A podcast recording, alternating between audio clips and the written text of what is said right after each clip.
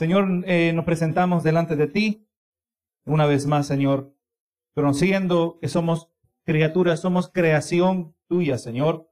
Y verdaderamente, si deja de iluminar la luz sobre nosotros, Señor, morimos, nos marchitamos. Nuestro estado mental, Señor, cómo será, impactado aun cuando el sol dejara de salir, Señor. Aún quizás cuando quizás llueve muchos días seguidos, Señor, nos damos cuenta cuánto hace falta. Y aún también cuando sale el sol, también hay momentos que nos hace falta la lluvia, Señor. Hay tantas cosas que necesitamos, necesitamos pertenecer, Señor, y tú nos has dado un lugar donde pertenecemos.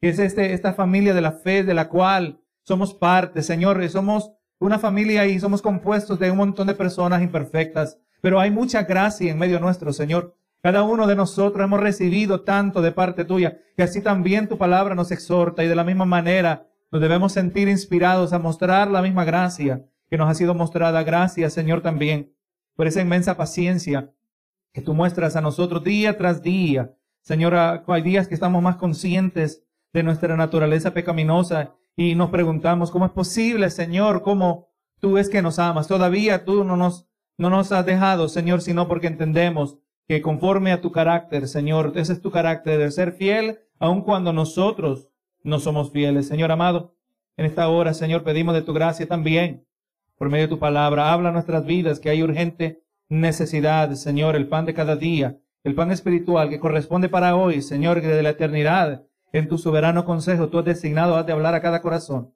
Ahí donde nos encontramos, Señor. Gracias te doy por permitirme este privilegio, Señor. Te doy gracias y te lo pido en el nombre de Cristo Jesús. Amén y amén. Apocalipsis 20. Vamos a intentar terminar este capítulo. Nos encontramos en el verso 7, ¿verdad? El capítulo 20 eh, resalta en el libro de Apocalipsis, ya, le recuerdo, ya todos los juicios de Dios acabaron, ya pasó la guerra de Armagedón, representantes de todas las naciones de la tierra fueron destruidos, ahora empezó el reino milenial en el capítulo 20, se nos resumen mil años de historia, amén. Vamos mirando que el orden normal eh, en una, muchas maneras es interrumpido. Ya hemos hablado, ¿verdad? Que ya no, ya no hay animales carnívoros, ya no hay, ya no hay fieras, ¿verdad? No hay ataques, ya no va a haber guerra, no va a haber violencia. Cristo va reinando por mil años y en muchas maneras la tierra todavía continúa eh, en cierta condición actual, pero al final de los mil años, ¿verdad? cambia todo y es ese segmento que estamos queriendo terminar en el día de hoy. Versos 7 y 8, hermano, mencionábamos la semana pasada. Eso es muy interesante porque cuidadosamente miramos, nos deja, nos dan una comprensión acerca de la naturaleza contaminada del hombre. El ser humano es malo y sigue siendo malo no simplemente porque no tiene acceso al por el transformador poder del evangelio. Le recuerdo eh, Juan 3:19, usted ya sabe dónde está Juan 3:16, ya se lo sabe de memoria. apréndese los versos que siguen o por lo menos esté familiarizado. El verso 19 dice, "Y esta es la condenación, que la luz vino al mundo y los hombres amaron más las tinieblas que la luz porque sus obras eran malas. Amén. Eh, verdaderamente, hermano, estos dos versos que vamos a estar mirando nos dan a entender que todo esfuerzo humano, todo esfuerzo humano para cambiar el mundo es un esfuerzo útil, gloria a Dios, eh, y es insignificante. Hablábamos la semana pasada de las causas humanitarias, de quieren eliminar la pobreza. Yo siempre miro eso, están haciendo algo que es imposible. Jesús lo dijo, Mateo 26, 9 al 11, dice, porque siempre tendréis a los pobres con vosotros. Amén. La pobreza siempre va a estar. Eh, hay agencias caritativas tratando de eliminar el hambre, eh, tratando, pensando que la guerra, la violencia se puede eliminar si, si nosotros este, le damos más educación a las personas. Ese no es el problema. Eso no se va a la raíz del corazón del problema, no se va a la raíz del problema que está en el corazón del hombre. Miramos hacia los hombres ahora mismo, nos presentan perspectivas humanistas, y cuando hablamos de humanista, alguien que es prácticamente un ateo, uno que no cree en, nada espiritual, las soluciones se encuentran dentro del hombre. Y esa perspectiva humanista, pues cree que si, vamos a producir una armonía dentro del mundo, pues quizás este, también lo podremos encontrar en la política.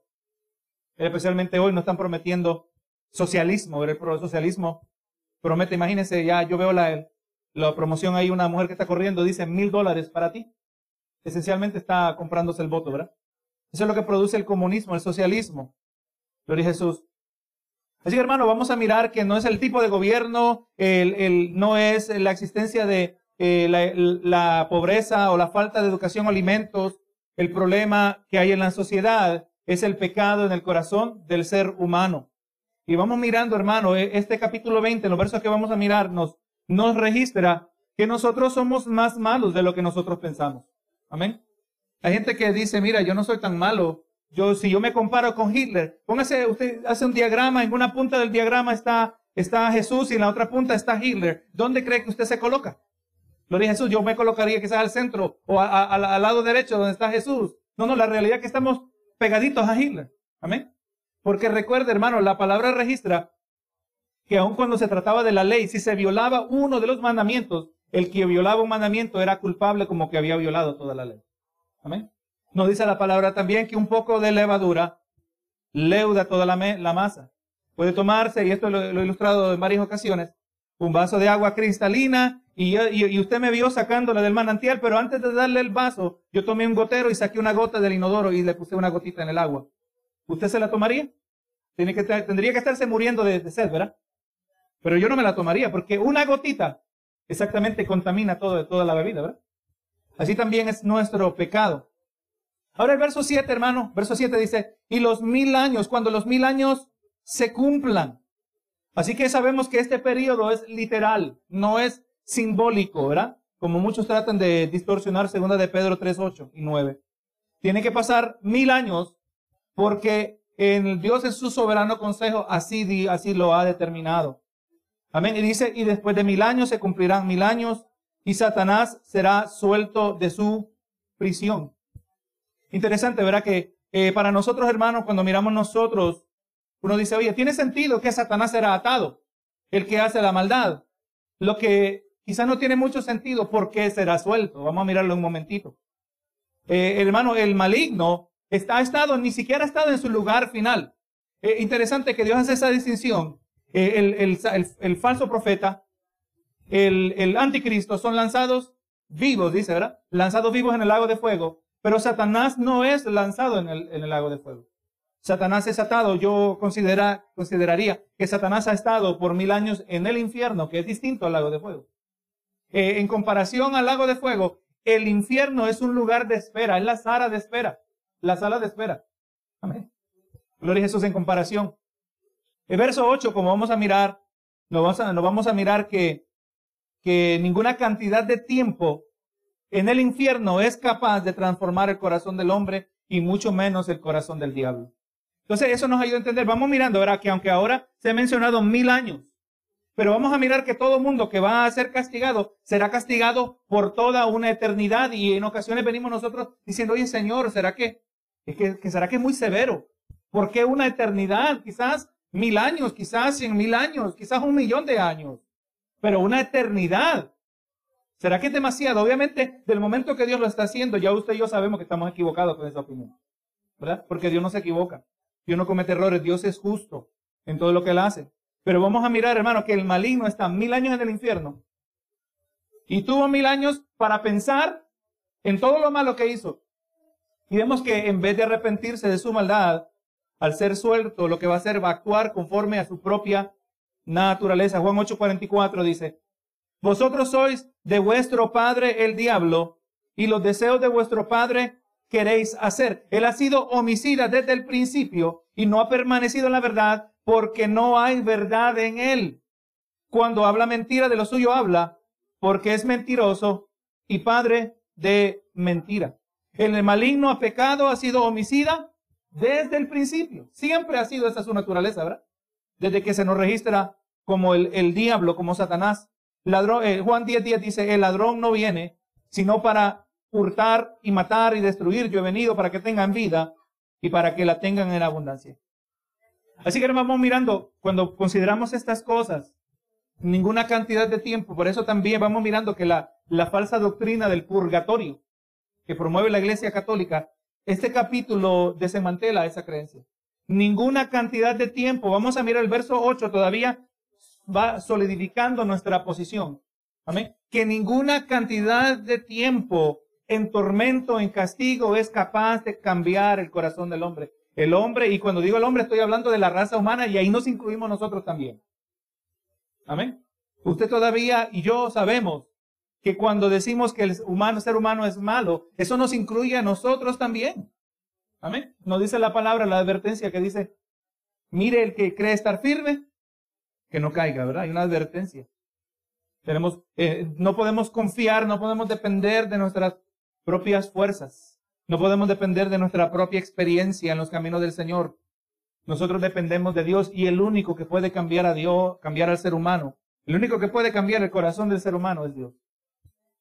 Ninguna cantidad de infierno, de tormento. Y Satanás será suelto después de mil años de lo que entendemos que es armonía en la tierra. Amén. Recuerde, ya no hay fieras, ya no tiene que preocuparse de que ahí anda suelto el león o el tigre o la pantera o cualquier animal, ¿verdad? Que puede hacerle daño, un oso, ya eso ya no va a existir. Eh, en un tiempo de perfecta armonía, donde Cristo va a estar reinando con vara de hierro, como mencionábamos la semana pasada. Y recordemos, hermanos, un poquito, vamos a retroceder un poquito. ¿Quiénes son los residentes de la tierra durante estos mil años? Recuerden, estos son los residentes que entran al milenio. Estamos hablando no de la iglesia, porque la iglesia se fue en el rapto. Amén. No de la iglesia, porque también después la iglesia aparece en una escena en un capítulo anterior que aparece como la esposa, ¿verdad que sí? Eh, la iglesia no es este grupo que vamos a mencionar. Israel tampoco es este grupo que vamos a mencionar, por cuanto Dios tiene un trato específico con Israel. Pero estos sobrevivientes, estos que entran al periodo de los mil años, son sobrevivientes de la ira de Dios, gentiles, y aunque ellos vivieron durante el reinado del anticristo, ¿verdad? Estamos hablando de tres años y medio que se le dio autoridad al anticristo. Eh, vivieron durante el tiempo donde se implementó la marca de la bestia. Ellos nunca adoraron la bestia ni nunca se pusieron la marca. Amén. Pareciera imposible que este grupo existiera, pero sí dice, mire lo que dice Apocalipsis 14, 9 al 11. Y el tercer ángel lo siguió diciendo a gran voz, si alguno adora a la bestia y a su imagen y recibe la marca en su frente o en su mano, él también beberá del vino de la ira de Dios, siendo vaciado el puro cáliz de su ira, y será atormentado con fuego y azufre delante de los santos ángeles y del Cordero, y el humo de su tormento sube por los siglos de los siglos, y no tiene reposo de día ni de noche, los que adoran a la bestia y a su imagen, ni nadie que reciba la marca de su nombre. Así que si alguien se puso la marca de la bestia, este no va a poder entrar al reino milenial. Amén. Por definición lo marca aquí en Apocalipsis 14, ¿verdad? Estos que entran, estos sobrevivientes, durante este transcurso en sus almas, algo pasó. Amén. Algo pasó durante eh, eh, el, el desatar del juicio de Dios. El hecho que no murieron es una evidencia de un acto de misericordia, ¿verdad? Porque hermano, este, eh, le recuerdo que en el libro de Apocalipsis que a muchos les da miedo leerlo, porque es que está lleno de mucho juicio, mucho fuego, mucha muerte. Pero vamos mirando que, como he mencionado en varias ocasiones, está bien entretejida la gracia y la misericordia de Dios, especialmente cuando vamos mirando este capítulo 20. Dios no destruye el mundo completamente. Dios no destruye completamente la población, la población del mundo. Estos sobrevivientes, estos gentiles, que no se pusieron la marca, que ya para este tiempo, donde comienza el milenio, ya su corazón está entregado en lealtad a Cristo. Amén.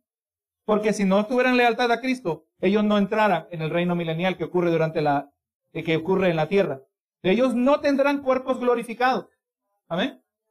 Los únicos que tienen cuerpos glorificados son los que resucitaron y los que vivos, también junto con los que resucitaron, fueron llevados al cielo. ¿Verdad? Pablo lo dijo, no todos moriremos, pero todos seremos transformados, ¿verdad? Así que este grupo, la iglesia, los santos, los resucitados con los que viven, son arrebatados al cielo, pero los que quedan en la tierra, que no se ponen la marca de la bestia, ellos no reciben cuerpo glorificado. Amén. Ellos no van a tener un cuerpo eh, eh, diferente al, al que nosotros tenemos en la vida actual. Amén. Ellos serán seres humanos iguales en naturaleza a la que nosotros actualmente poseemos. Al mismo tiempo, todavía van a poseer la mancha del pecado, y eso lo vamos a confirmar en el verso que viene. Ellos van a poseer la mancha del pecado de la misma manera que existe en nosotros en el día de hoy. Y también miramos que no nos debe sorprender, también tendrán la habilidad de reproducirse. Pero van a poder tener hijos, habrá y sabemos que va a haber hijos, van a tener hijos durante el milenio. Isaías 11:8. Dice, y el niño de pecho jugará sobre la cueva del áspid y el recién destetado eh, extenderá su mano sobre la caverna de la víbora. Van a haber niños, hermano, durante este periodo. Van a nacer niños. Van a multiplicarse por generaciones. Quizá un día toma, toma, tomaré el tiempo para sacar un cálculo, un estimado de cuánta gente posiblemente es la que queda en la tierra al final del juicio de Dios. Porque la palabra habla en estos términos, ¿verdad? Dice, y Dios desató un juicio y, se, y una tercera parte murió, ¿verdad? Y de ahí de esas dos terceras partes, de ahí nos dice en otra ocasión, y otra tercera parte murió. Entonces ahí podemos ir a empezar a calcular cuánto, cuánto disminuida la población de la tierra. Y basado en eso, ahora démosle mil años a esos sobrevivientes que entraron en el milenio y ahora pues podremos asumir que no hay enfermedad. Si la gente está viviendo más tiempo, amén. Gloria a Dios, lo más probable es que no haya enfermedad. Recuerde, la enfermedad es el producto del pecado. Amén. Eh, eh, recuerde, eh, también algo que fue eliminado, que también es el producto de la caída, eso es los animales carnívoros, ¿verdad? Las bestias feroces. Y ellas ya no van a tener esa naturaleza. Estamos mirando, hermano, el milenio de muchas maneras es un retorno a Edén. Amén. Es un retorno a Edén. Bendito sea el Señor. Así que esta generación llevará, aunque fieles y leales a Cristo, sin cuerpos glorificados, entrarán al reino milenial como habitantes de la tierra, pero todavía llevarán la mancha del pecado. Y toda generación que viene de ellos todavía también la llevará. Y ahí donde viene sentido, hermanos, si esta es la población de la tierra, entonces nosotros, como parte de la esposa, nosotros no vamos a estar tocando arpa por toda la eternidad. Amén. Nosotros vamos a estar ministrando. Recuerde, la palabra dice que seremos, que somos real sacerdocio. Somos reyes y sacerdotes. Ya miramos al comienzo de este capítulo donde el apóstol Juan hablaba que miró tronos, dice en el verso 4, ¿verdad? Vi tronos que se sentaron sobre ellos, lo que tenían facultades para juzgar. ¿A quién se va a tener que juzgar? Vamos a estar juzgando bajo la dirección, bajo el reinado de Jesucristo, el que va a reinar con vara de hierro. Amén. Nosotros con la sabiduría de Dios, nosotros con una naturaleza perfecta, nosotros vamos a administrar de parte de Dios, ¿verdad? Gloria a Jesús. Así que recuerde, un tiempo donde no hay guerra, no hay violencia, también no van a haber ateos, ¿verdad? Ahí no va a haber duda de que Dios es real. Si Cristo reina, los animales dejarán de ser carnívoros. Y vemos que el castigo de la maldad, el castigo del pecado, porque va a haber desobediencia. Si la gente tiene una naturaleza todavía caída, va a haber desobediencia, ¿verdad que sí? Pero el castigo será inmediato. Ahora mire lo que nos dice Zacarías 14, 16 y 17. Dice, y todos los que sobrevivieren de las naciones que vinieron contra Jerusalén subirán de año en año para adorar al rey. Dice, a Jehová de los ejércitos y celebrar la fiesta de los tabernáculos. Y acontecerá que los de la familia de la tierra que no subieren a Jerusalén para adorar al rey de Jehová de los ejércitos, no vendrá sobre ellos lluvia. Pues estamos mirando que el rey perfecto, pero aunque el rey es perfecto, no todo es perfecto en la tierra. Amén. Escucha bien, aunque el rey es perfecto, no todo es perfecto en la tierra. Y van a haber individuos que teniendo la oportunidad de venir a adorar al rey, algunos no van a subir. Vamos mirando que aún durante el milenio y aún también en la eternidad, en la, en la gloria venidera, Jerusalén sigue siendo central en los planes de Dios. Amén. Dice aquí que vendrán a Jerusalén. Vamos a hablar un poquito más adelante que también hay algo que se llama el, el templo milenial. Va a haber un templo. Un templo que va a existir durante el milenio. Así que por lo tanto, hermanos, miramos Zacarías 14, 16 y 17. Miramos Apocalipsis. Estos demandan exactamente como aquí van a haber sobrevivientes. Amén que van a haber personas que pertenecen a una cuarta categoría de personas, ¿verdad? Porque están los impíos que son condenados, están los redimidos, los santos que se van al cielo y eventualmente bajan con cuerpos glorificados. Está también Israel y ahora están estos sobrevivientes que entran al reino milenial. Esta, como dije, esta generación inicial cuya lealtad tornada a Cristo, será la que entrará al milenio. Y, hermano, y este detalle que hablamos, ¿verdad? Eh, como estamos hablando del templo milenial. Y, hermano, el templo milenial, si usted quiere leer más en detalle, hoy por causa de tiempo no lo vamos a tocar. O en este estudio no lo vamos a tocar. Usted quiere leer acerca del templo milenial, Ezequiel capítulo 40 al capítulo 48. Entonces, hermano, volvemos aquí a Apocalipsis. Y cuando los mil años se cumplan, Satanás será suelto. Satanás fue atado, tiene sentido. El maligno ha tenido mil años durante los cuales no puede hacer sus fechorías. Y yo creo que sería, sería este bastante seguro asumir que de alguna manera también los demonios, aunque no son mencionados, los demonios se les impide actuar. Podríamos especular que ellos también fueron atados, pero como mínimo no tienen, no tienen la libertad, no son mencionados de ninguna manera, ¿verdad? Y vamos mirando, gloria a Jesús, que Él es soldado. Pero entonces, ¿por qué Dios lo suelta? Ya lo tiene amarrado, ya lo tiene controlado, ya el perro ya le eliminaron el mecate, la soga que tenía, ya le han quitado su habilidad de ladrar. Ya los enemigos en la tierra, recuerde, uno de los enemigos es el diablo, el otro es el mundo y el tercero es la carne. Todavía el único enemigo que quedaba sobre los habitantes de la tierra es el, el enemigo de la carne contaminada por el pecado. Pero ya el sistema del mundo, ahora Cristo reina, ya, ya no va a haber nada malo. Amén. Ya no va a haber la licorería donde se puede embriagar el individuo. Ya no va a haber lugares donde van los excesos de la carne, ¿verdad que sí? Ya no va a haber nada de eso. Entonces, ¿por qué ahora el enemigo es desatado? Obviamente, ¿verdad? Vamos a mirar que Dios tiene un propósito. Es algo que debemos recordar siempre. Dios tiene un propósito en todo lo que Él hace. Dios tiene un propósito en todo lo que Él permite. Aun cuando no tiene sentido porque Dios permitió esto sobre mi vida. Eh, un pasaje muy clave, que debemos estar muy familiarizados. El capítulo 50 de Génesis, donde José, después de un largo historial que ha tenido altos y bajos, ahora es el, segundo de Faraón, ha sido colocado, la gracia de Dios ha estado sobre él, y ahora sus hermanos, ahora que su papá murió, tienen temor que eh, José va a tomar venganza. Y José les aclara, dice, lo que ustedes tramaron para mal, Dios lo ha obrado para bien, ¿verdad que sí? Así que desde la perspectiva humana, todo era malo lo que le estaba pasando a José. Si sus hermanos no lo hubieran vendido, José no hubiera estado en esa, nunca hubiera sido esclavo. Si sus hermanos no, no lo hubieran vendido, él nunca hubiera sido prisionero, ¿verdad? Nunca hubiera experimentado la soledad que experimentó el abandono, el rechazo, y cuántos otros sentimientos que habrá sentido este joven en sus años formativos. Pero vemos que detrás de todo eso malo que estaba ocurriendo, Dios estaba preparando algo bueno, ¿verdad? Pero no se puede ver, no se podía ver. Nosotros, mirando aún la historia, sin conocer el final de la historia, jamás hubiéramos asumido que él iba a llegar a ser el vicepresidente de Egipto, ¿verdad? Pero ese es el asunto, que no, no nos toca a nosotros saber lo que Dios está haciendo. Lo que nos toca a nosotros saber es que Dios siempre está trabajando.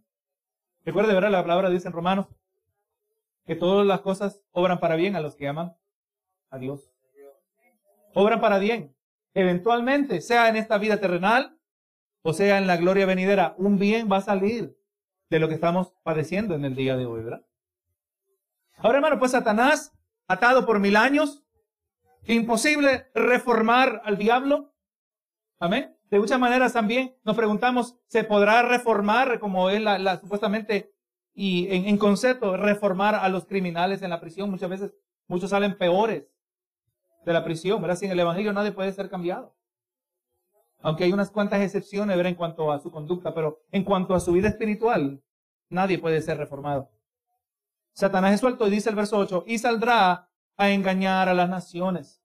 Vemos al diablo aquí en su último intento para usurpar la, autoridad de Dios. Me gustaría que la palabra nos dijera si Satanás verdaderamente está convencido que él puede venir contra Dios.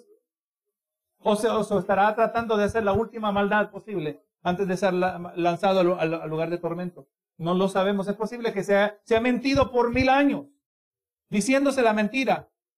Eh, al mismo tiempo también nos preguntamos, ¿será que Satanás sabe que van a ser mil años? Él puede leer la escritura, pero no sabemos si Dios le permitirá entenderla. Gloria a Jesús, ¿verdad? Ese es un misterio que tenemos.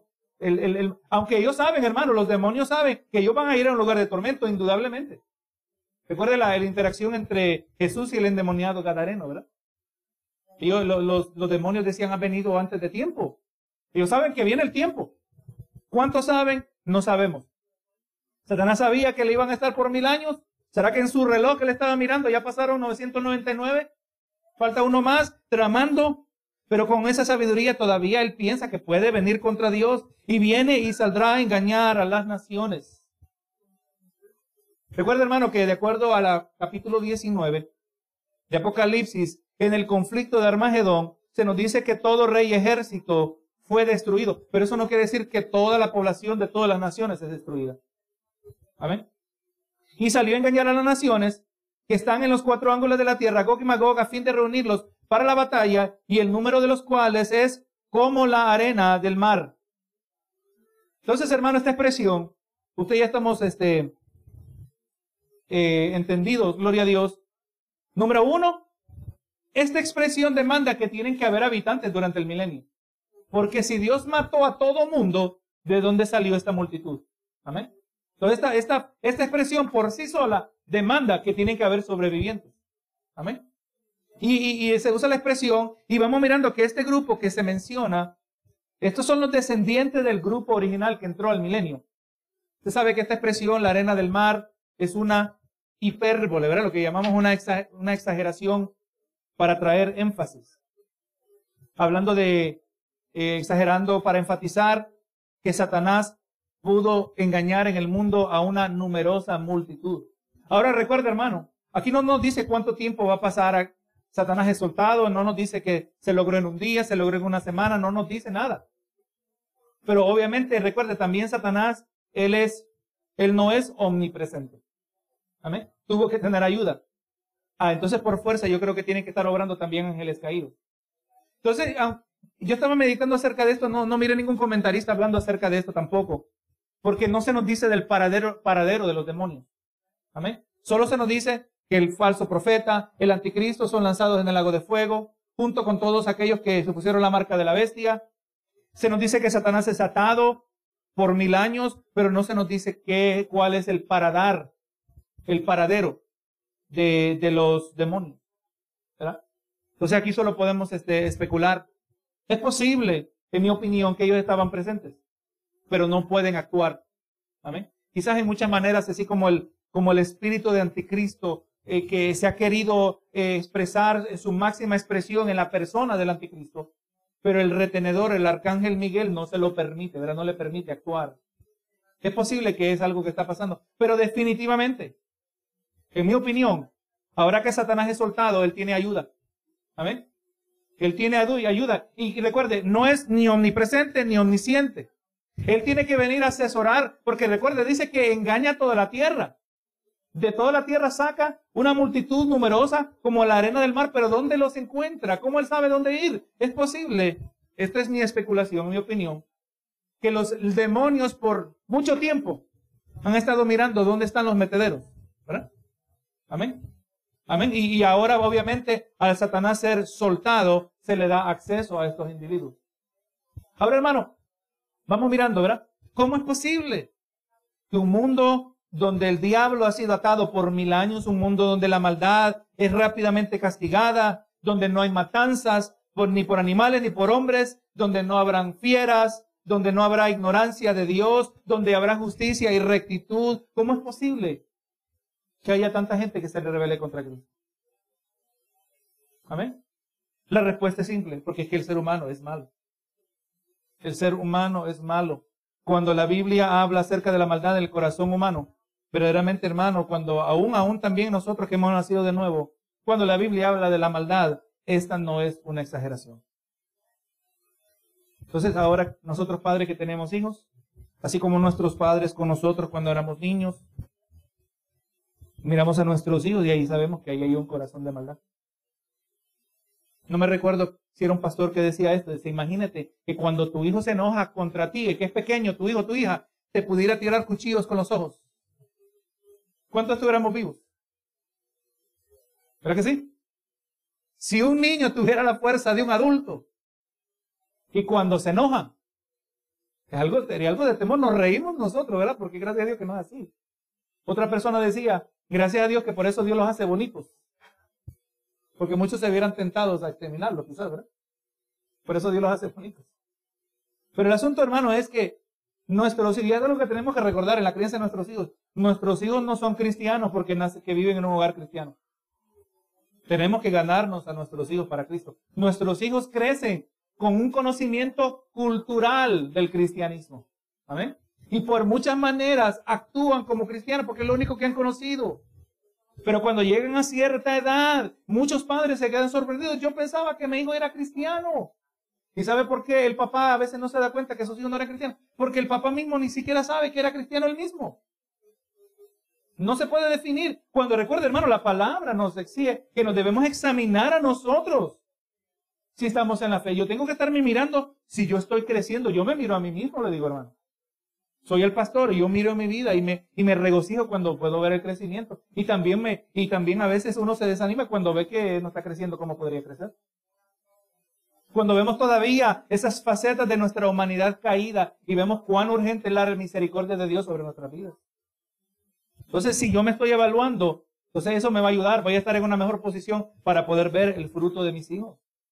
No simplemente un comportamiento cultural. Hablan el lenguaje del cristiano. Saben decir amén en el momento correcto. ¿Verdad que sí? Porque es lo que han aprendido. Pero no, asegurémonos, hermanos, recuerden, la maldad está en el corazón de nosotros la, la peor maldad. Le recuerdo también rápidamente, este, la razón que no somos más malos.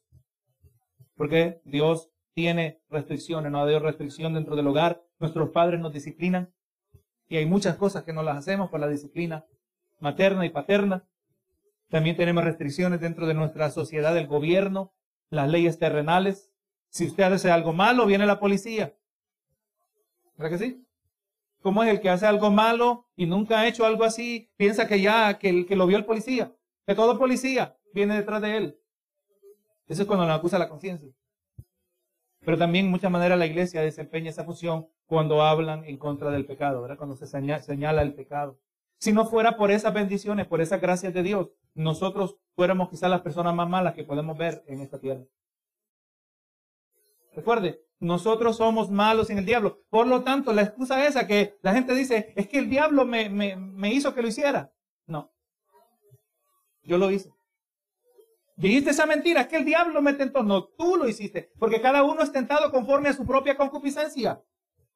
Es por cuanto tú te descuidas, es por cuanto tú no te disciplinas espiritualmente, por cuanto tú no sometes tu carne, por cuanto no te sometes a la voluntad de Dios. Por eso te pasa lo que te pasa. El diablo, él simplemente explota las vulnerabilidades. Por eso Cristo nos dijo, verá, velad y orad. Él prescribe lo que tenemos que estar haciendo. Y la gente, amén, ni velando ni orando en los días de hoy, ¿verdad que sí? Es más, es por eso que muchos van a ser sorprendidos. Por eso la expresión que vendrá como ladrón en la noche. La gente va a estar totalmente despistada, hermano, cuando digan paz y seguridad. Le vendrá destrucción repentina. El que está velando no va a estar despistado. Amén. Pero dice, ten cuidado con la glotonería, dijo Jesús. Con la borrachera, ten cuidado con los excesos, con los afanes. Los excesos nos distraen de lo que es importante. Así que Satanás, hermano, engaña a todo el mundo, dice a, Gog y a Magog a fin de reunirlos para la batalla. Gog y Magog, hermano, aparecen, son mencionados también en Ezequiel 38 al 40, pero vamos mirando, yo estaba mirando cuidadosamente estos capítulos. Eh, no, no parece que se están refiriendo al mismo Gog y Magog de Apocalipsis. Así que al tratar de identificar a Gog y Magog, como aparece aquí en Apocalipsis 20, estamos hablando de un tiempo, en una etapa de la humanidad sumamente distante, vamos a decir como mínimo unos mil años en el futuro. El tratar de identificar quién es Gog y Magog es una tarea imposible sin nosotros recibir apoyo en las escrituras y nos damos cuenta que las escrituras guardan silencio acerca de las identidades de quién es Gog y Magog. Ah, estaba mirando algunos comentaristas, aunque hay teorías, tratan uno de unificar eh, Gog y Magog en Ezequiel 38 al 40 con el Gog y Magog de Apocalipsis 20, tratan de encajarlos, pero en el caso de, de, Ezequiel, Gog es un rey, Magog es la nación. Pero aquí Gog y Magog se presentan como que fueran o dos reyes o dos naciones. Amén. Así que pues no vamos a tratar de meternos en ese problema, de tratar de encontrar. Y es más, hay gente que dice, no, no, es que Gog es, Rusia. Pero en mil años no va a haber Rusia, hermano. Por lo menos ni remotamente como lo está el día de hoy, ¿verdad? Así que mejor no nos metemos en ese detalle. ya que la palabra guarda silencio. Dice, y subieron, dice el verso 9, sobre la anchura de la tierra y rodearon el campamento de los santos y la ciudad amada y de Dios descendió fuego del cielo y los consumió. O sea que de todas partes del mundo se levantó un ejército, se amontonó en contra de Dios. Y vemos que, como dijimos, rodearon el campamento de los santos. La ciudad amada, Jerusalén, todavía sigue siendo esa ciudad central y vamos mirando que el, método preferido de Dios de consumir a sus enemigos es el fuego, aún todavía en mil años después. Verso 10. Dice, y el diablo que los engañaba fue lanzado en el lago de fuego y de azufre, donde estaba la bestia y el falso profeta, y serán atormentados día y noche por los siglos de los siglos. Así que hermano, al fin, después de mil años, Satanás recibe su destinación final. Y ahora él acompaña a los otros dos miembros de la Trinidad satánica. Ahora lo que se lee. Vemos que Satanás copia todo lo de Dios y lo pervierte. Él también tiene su Trinidad. Gloria a Jesús. Él es unido con el falso profeta y el anticristo. Y vemos, hermano, que ya también nos confirma este verso que ellos no van a dejar de existir. Amén. Ellos no van a ser aniquilados. Hay unos que, una gente que tiene una creencia, una, que creen en la doctrina del, de la aniquilación, donde eventualmente todo aquel que está siendo eh, castigado en el infierno eventualmente, eventualmente dejará de ser. Pero aquí no nos dice eso, dice que serán atormentados día y noche por los siglos de los siglos. Hermano, si el infierno no es eterno, Dios tampoco es eterno, porque la expresión siglo de los siglos se usa no solo acerca del infierno o del lago de fuego, pero también se, se usa acerca de Dios. Amén. Si Dios y la expresión cuando se usa acerca de Dios significa eternidad o eterno, y cuando se usa aquí está hablando también que el lugar de tormento es eterno. No importa cuánto a nosotros no nos guste. Amén. Dios nos deja claro aquí saber esto. Verso 11. Y vi un gran trono blanco y al que estaba sentado en él. El gran trono blanco, un trono no necesariamente grande en tamaño, pero definitivamente grande en majestad, en significado, en autoridad es un trono blanco porque eh, eh, hace referencia al que se sienta en el trono. El que se sienta en el trono, Él es puro, Él es santo, Él es justo. Y vemos que también este trono será el lugar de un veredicto que será recto y equitativo sobre toda la tierra. Mira lo que dice Salmo 9, versos 7 y 8. Dice, pero Jehová permanecerá para siempre y ha dispuesto su trono para juicio. Él juzgará al mundo con justicia y a los pueblos con rectitud. Los malos hermanos van a presentarse delante de Dios. Y aquí los minutos que, que nos vienen, vamos a mirar un, detallito bien interesante. Entonces, hermano, ve, se nos presenta en el 11 el que estaba en un trono blanco y el que estaba sentado en él. Pero miren la, y miren la expresión que sigue. Y delante de él, ¿cuál? Delante, delante del cual, hablando del trono y el que está sentado en el trono, delante del cual huyeron la tierra y el cielo y ningún lugar se encontró para ellos. Huyeron, una expresión muy interesante, ¿verdad? Hermano, aquí estamos mirando nosotros totalmente lo opuesto a la creación. Usted sabe, hermano, que el cielo y la tierra fueron creados, fueron pronunciados a existencia desde la nada. Amén. Los científicos nos dicen que la materia no puede ser creada ni destruida. No, no, no. Ellos no han factorado a Dios en su definición. Humanamente hablando, eso es correcto, pero Dios de la nada puede hacer algo. Y vamos mirando que aquí ocurre lo opuesto. De algo hace nada. Hermano, recuerde, mire la escena esta. Está el trono. El trono. Gloria a Jesús, vamos a la escena. Están los habitantes de la tierra. Pero de repente, todos estos que están aquí presentes, también recuerde la escena al comienzo del capítulo, tronos y los que están sentados sobre los terrenos con la capacidad de jugar y de repente ellos todavía existen, pero se desvanece el cielo y la tierra. O sea, la mejor manera que lo puedo explicar, como que se quedan en el aire. Amén. Es la mejor manera que podemos imaginar. Pero recuerde, tampoco ya ni hay aire en el sentido natural, porque se, cuando dice que se desvanece el cielo y la tierra, yo no está hablando simplemente del cielo azul, el primer cielo. Yo puedo entender que esto incluye el universo como tal, como tal lo conocemos. O sea, se quedan en el aire, pero se quedan en medio de la nada por un momento. Y se lo dejo para que usted medite sobre eso, porque esto eh, reta nuestra mente, no, no tenemos con qué compararlo. Recuerde, dice, mire lo que dice el verso 12 en relación a esto. Eh, y obviamente esto demanda que estos dos versos ocurren antes de, de que se desvanezca el cielo y la tierra. Dice, y vi a los muertos, grandes y pequeños, de toda, de toda faceta de la sociedad, de, de, la, de, toda esfera de la sociedad, grandes y pequeños, de, de pie ante Dios y los libros fueron abiertos y otro libro fue abierto, el cual es el libro de la vida, y fueron juzgados muertos por las cosas que estaban escritas en los libros según sus obras, y el mar entregó los muertos que había en él, y la muerte y el Hades entregaron los muertos que había en ellos, y fueron juzgados cada uno según sus obras. Aquí aparece la segunda resurrección. Y esta es obviamente distinta a la primera, que aparece también en Apocalipsis 20, porque esta resurrección, en la segunda resurrección, son los que, la resurrección de los que mueren en pecado, de los que murieron en pecado. Los cuerpos de estos seres humanos van a ser reconstituidos eh, a la forma de carne y hueso, y una vez más se nos confirma aquí que el lugar final para el impío, para el pecador, va a ser un lugar físico. Amén.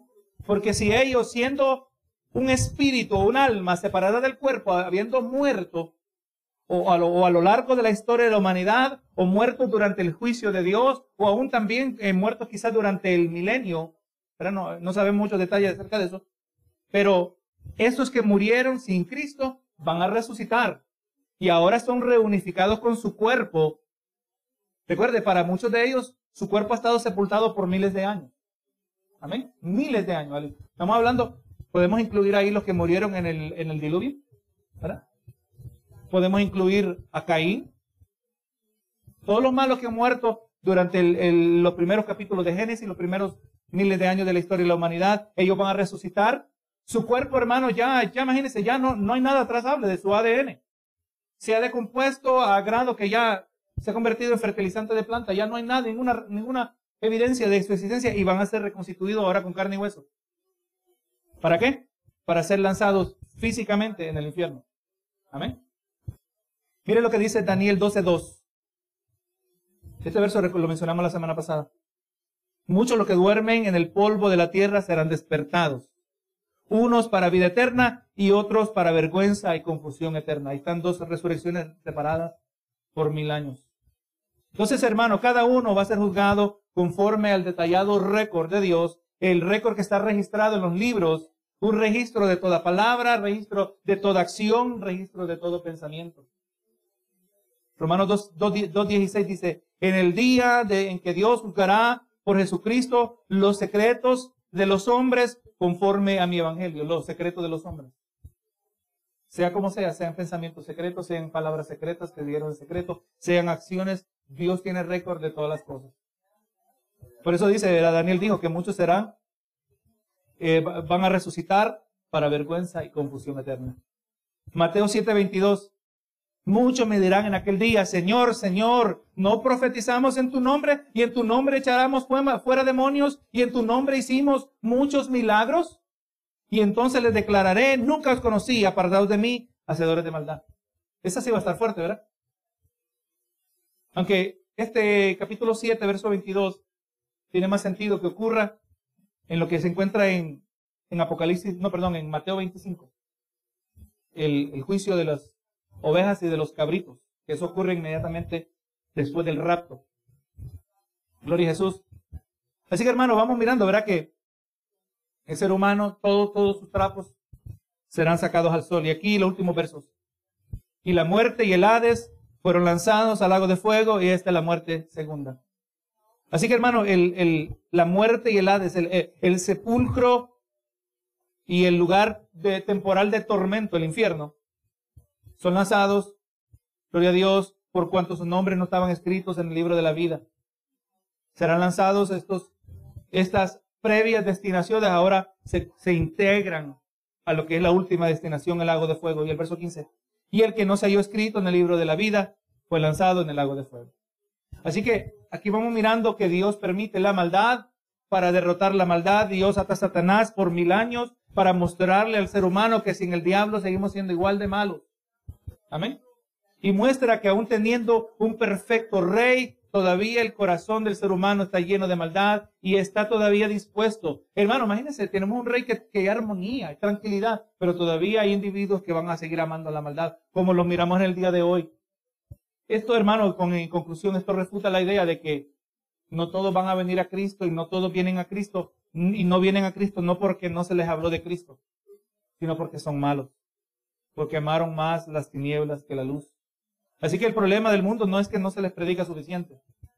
El problema del mundo, como miramos en Juan 3:19 que mencionamos, es que los hombres amaron más las tinieblas que la luz porque sus obras eran malas.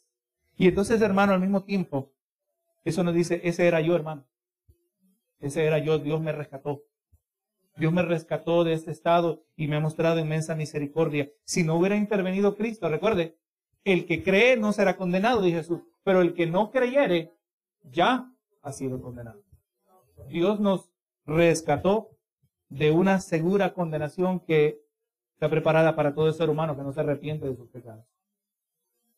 Señor Jesús, hemos llegado al final de este servicio, hemos llegado al final del estudio en este día, dando gracias una vez más, Señor, por por tu paciencia y tu misericordia con cada uno de nosotros. Aún, Señor, con la claridad que se ha buscado traer a estos pasajes, a pasajes como este. Señor, entendemos que siempre hay algo fuera del alcance de cada uno de nosotros, Señor. Somos